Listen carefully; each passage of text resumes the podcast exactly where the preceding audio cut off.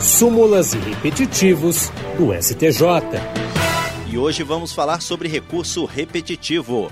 A primeira sessão do Superior Tribunal de Justiça decidiu que os conselhos seccionais da Ordem dos Advogados do Brasil não podem cobrar anuidade das sociedades de advogados. Para o colegiado, a cobrança de anuidade é direcionada às pessoas físicas inscritas na OAB, situação diferente da sociedade de advocacia que registra seus atos constitutivos na OAB apenas para efeito de aquisição de personalidade jurídica. O relator, ministro Gurgel de Faria, explicou que, conforme previsto na Lei 8.906 de 1994, cabe ao Conselho Seccional da OAB fixar, alterar e receber as anuidades devidas pelos inscritos na entidade.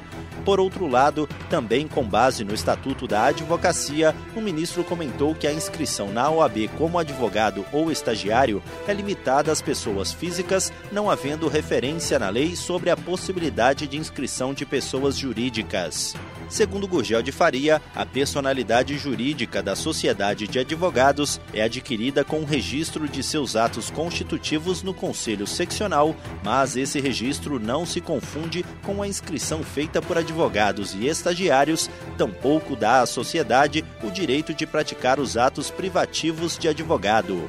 Esse entendimento foi firmado sob o rito dos recursos repetitivos, cadastrado como tema 1179. Isso significa que ele vai servir de orientação para os demais tribunais do país quando julgarem casos com idêntica questão. Com a fixação da tese, poderão voltar a tramitar os processos que estavam suspensos em todo o país à espera da definição do precedente qualificado. Do Superior Tribunal de Justiça, Tiago Gomide. Súmulas e repetitivos do STJ.